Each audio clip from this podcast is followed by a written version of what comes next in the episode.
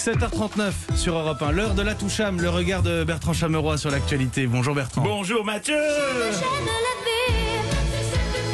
ça va mieux On est sorti de la crise Poisson d'avril J'ai pas vu Ah, venir. Je vous ai bien vu, hein. vous auriez vu vos tronches, Mathieu il était là, oh mais non, Eh ben non, évidemment que non.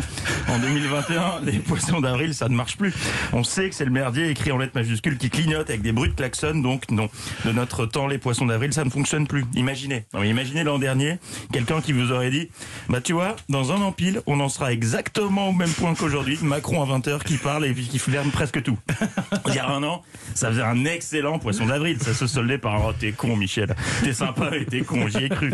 On se serait bidonné en tapant sur les casseroles hein, pour soutenir le personnel soignant. Sauf qu'un an plus tard, bon bah, c'est moins rigolo. Oui, d'un coup, oui. La réalité a dépassé tous les scénarios les plus fous. Clairement, le réel a décimé tout espoir de trouver un poisson d'avril. Il n'y a plus de poiscaille. Heureusement, il nous reste la télé pour se changer les idées.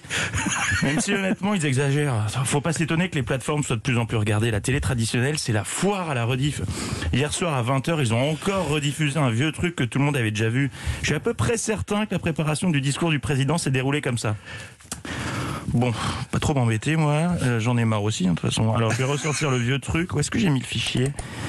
Euh, Brouillon discours confinement septembre 2021. Non, ça c'est pour plus tard. Alors hop hop hop. Ah, ça y est. V6 def def discours confinement mars 2020. Mes chers compatriotes, blablabla, je sais votre lassitude, etc., etc. Ok. C'est pourquoi fermeture des écoles, ça je garde. Ok. Je laisserai Edouard Philippe vous apporter les précisions. Ah non, merde. Euh, ça j'enlève, ça marche plus.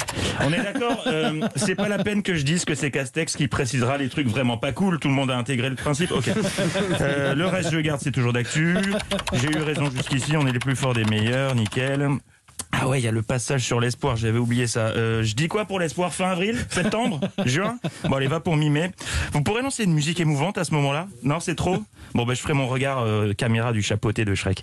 Euh, espoir d'une reprise progressive pour le monde culturel et les terrasses mi-mai, super. Au pire, si on n'atteint pas l'objectif, je dirais qu'ils avaient mal compris. Ah mais non, mais j'avais pas dit mi-mai, j'avais dit mi, mais la situation ne le permet pas. Voilà.